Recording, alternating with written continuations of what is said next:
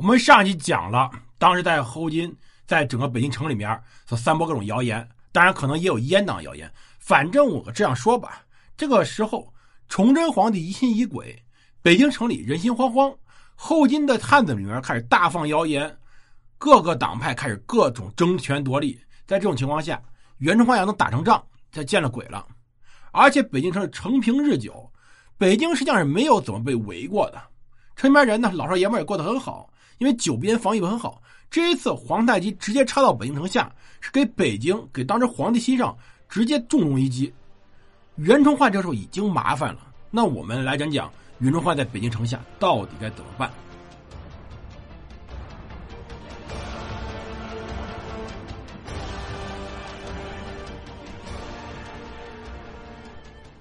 欢迎大家收听蒙头读书，大家好，我是胡蒙，这里是我们的一片石之战。我们今儿来接着讲几次之变。袁崇焕所遇到问题啊，就到我们所说的十一月十五以后，碰到问题。当时的皇太极军队直接怼到了北京城下，而当时袁崇焕呢，现在遇到问题是怎么打，打不打，实际上是皇太极说的算的。他必须在皇太极部队之前赶到北京城外，依托北京城坚城反击待援，这是一个他的性命或者面子问题。当时能够给。清军经野战的只有关宁军，也就我们说的关宁铁骑。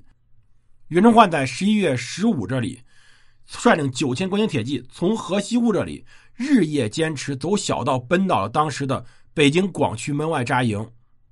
我们要强调，在京城门口打仗不是好选择。很多人说袁崇焕希望能攻京师，这样子呢，能够逼当时的崇祯去跟后金议和。我们要说一点啊，袁崇焕没必要拿自己脑袋去逼这么一个和议，对他一点好处没有。从十一月初一，京师宣布戒严，当时是人心惶惶，朱由检是心乱如麻。之前呢，派了七十多岁的孙承宗负责通州防卫，这位老大人呢，刚刚负责完京城内外守御，又要跑通州去。而当时北京城内什么情况呢？北京城内是到很多的库藏武器数量不足，很多的库藏火器。当时的兵科几日中，陶崇道同工部尚书张凤祥检查火器的时候，发现都不知道如何使用。而且将领、士兵都不会用，还没错。当时的很多火器很多年没用了，不知道怎么用。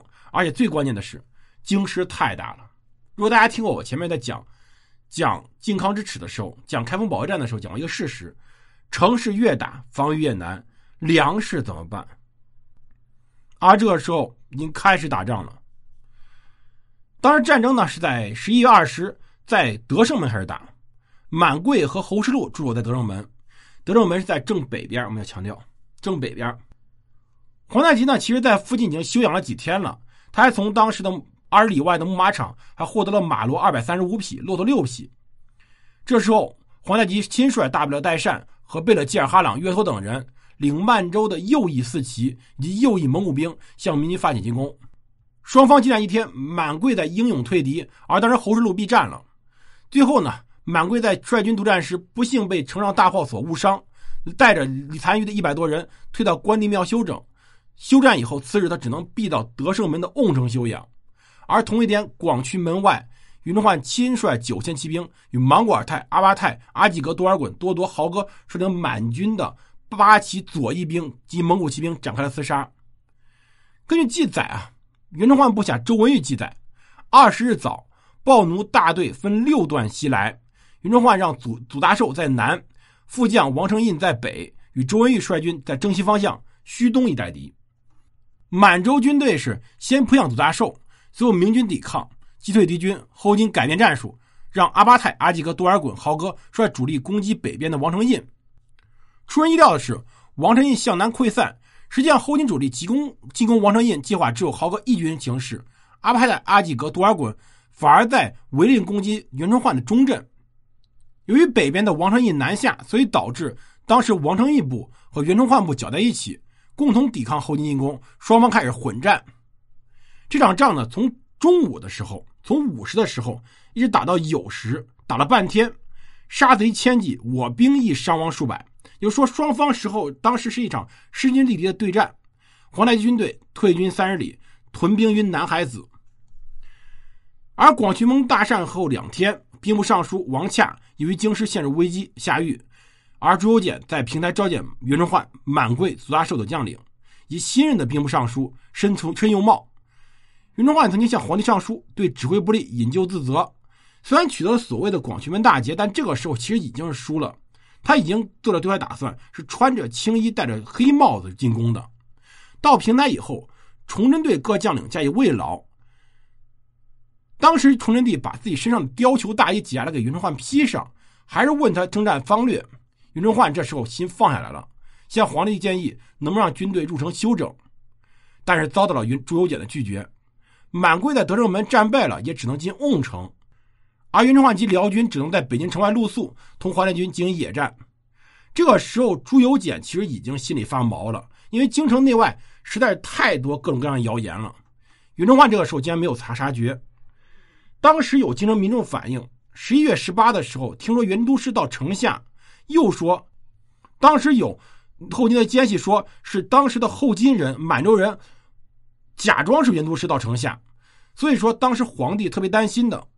在他们看来，这时候袁崇焕的军队没有能够把后金队堵在冀州、通州之外，取道河西务，避开敌军，直赴京城，这是故意的引狼入室啊，逼迫崇祯签城下之盟。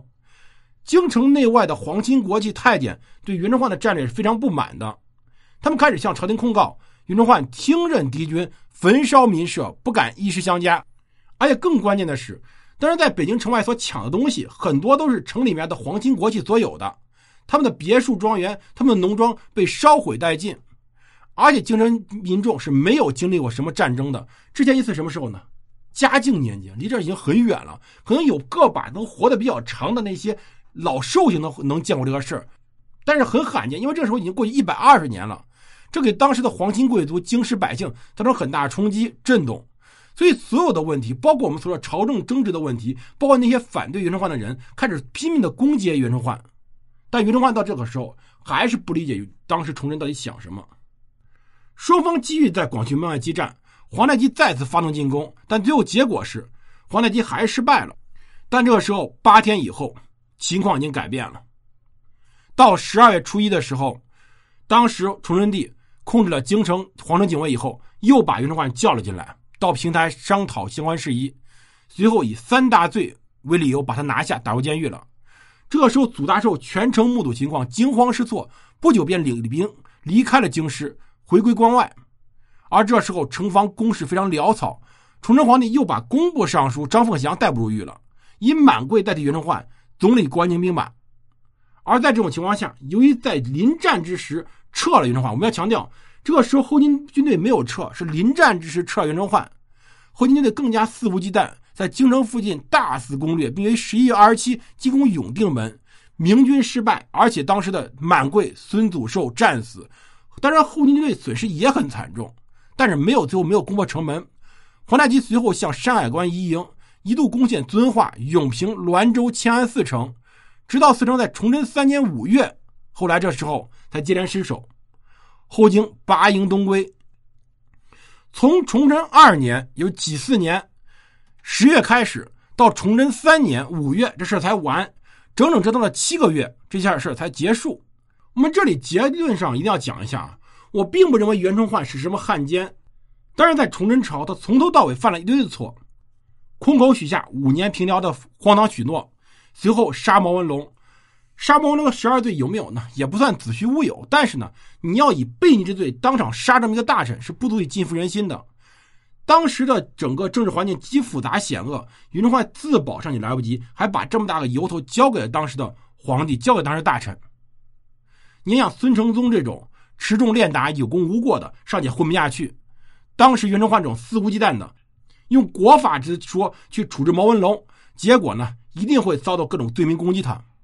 而几次之变只不过是恰巧皇太极在这种困境之下要搏出一个生机，突袭了当时的北京城。可能皇太极自己都想不到这次突袭这么成功，成功的让袁崇焕下了狱，成功的把袁崇焕给坑死了，成功的杀了满贵，成功的把当时的整个北京城外搅和了七个月，成功掠夺了无数的东西回到了京城。我们说实话，袁崇焕死以后，本人还有孙承宗、邱家和等人历救危难，固守山海关，逐渐收复被后金占领的遵化等四城，开始修复大凌河城，试图以剑进讨。但是呢，我们要强调，皇太极这人真的非常强，他呢扬长避短，利用他自己的优势破坏孙承宗等人的计划。结果，孙承宗、邱和家竟然遭到诬陷而罢职回籍，这辽东防务随后就更没有人了。而在随后呢，从崇祯四年到崇祯十三年，我要强调，这个时期其实辽东没怎么打仗。为什么说没人怎么打仗呢？因为皇太极想明白了，哎，我不打了，行吧？我也不给你攻什么城了。皇太极开始在辽东战场上，大大规模强攻变成小规模骚扰，而且主力呢不断的从北边绕道迂回进略，他在不断的消耗明的财力、物力、兵力。我们要强调一点，就是他每抢一点，他赚一点，大明损失一点。而大明这个时候最大问题在哪大明这个时候最大问题在于自己本身就是内外之处，还有起义军呢。我们后面还要讲李自成呢。而此时他又加强自己内部建设，调整机构。加强中央集权，他开始建立了清帝国了，而且呢，最关键的一点，他征服了察尔蒙古，征服了朝鲜，征服了黑龙江诸部，他后方非常稳固，而且他又收复大量的汉军将领，他开始铸炮了，所以这个时候，清帝国或者我们说满洲，它实力已经开始上来了，看起来东北非常安全，非常稳定，没有什么大战，但是皇太极是准备一次性解决东北问题的。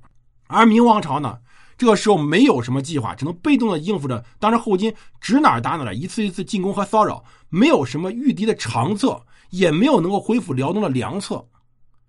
明朝日益在放血，后金不断强盛，双方力量对比开始逐渐拉平，甚至逐力量对比开始逐渐拉大的时候，那么我们要强调，这个时候明朝迟早要出大问题。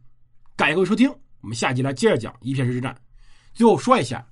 关于明朝靖难之役呢，这里我们不讲了，因为我另外开了个专辑，叫做《山河月明背后的明朝历史》，就有关电视剧的，我们那里面开始更新靖难之役了。如果大家想听的话，可以点击我们上方头像，可以看到我们这么一个节目。感谢各位支持，我们下期再见。